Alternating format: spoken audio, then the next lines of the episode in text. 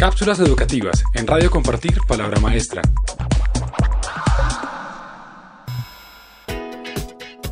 Filósofo, matemático, lógico, activista y ganador del Premio Nobel de Literatura en 1950. Russell fue uno de los intelectuales más relevantes del siglo XX. En el podcast de hoy presentaremos las principales ideas sobre educación que este pensador galés recogió en su obra Ensayo sobre Educación. Primera, las enseñanzas de la escuela del Estado y la Iglesia impiden el desarrollo de la inteligencia, la libertad y la independencia de criterio. Por un lado, el Estado fomenta el patriotismo, el militarismo y el nacionalismo. Por otro, la Iglesia perpetúa el dogma y la superstición, negando el acceso a la verdad y a la felicidad.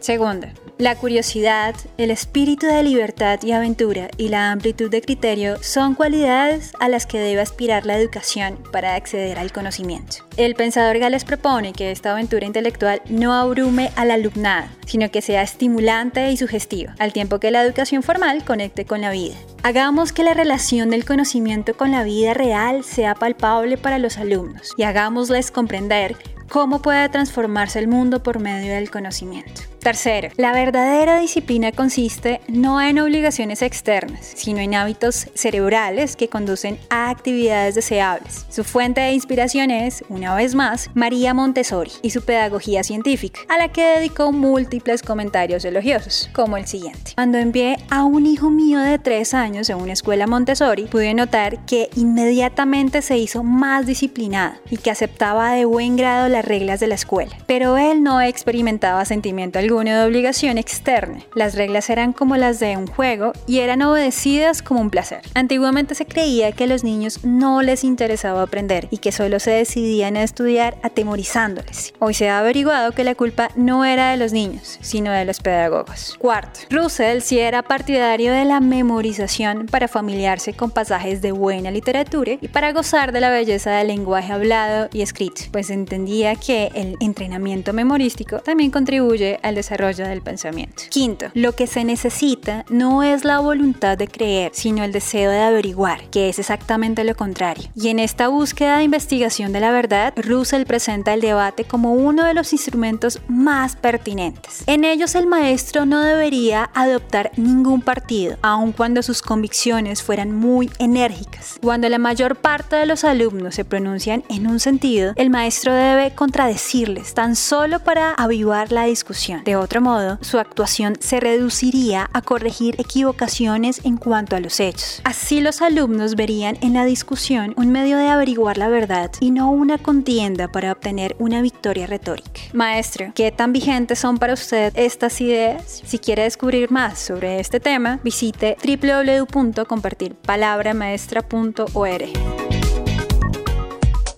Cápsulas educativas en Radio Compartir Palabra Maestra.